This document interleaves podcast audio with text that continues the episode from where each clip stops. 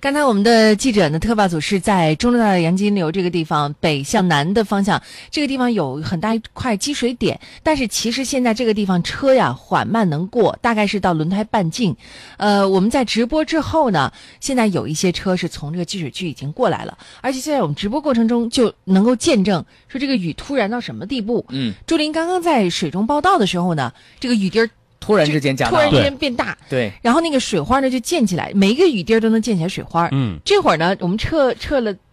撤到这个外围，但是再这这会看儿现雨场好像又又小了。又小了，但对是现在呢，我们看到有些勇敢的车主啊，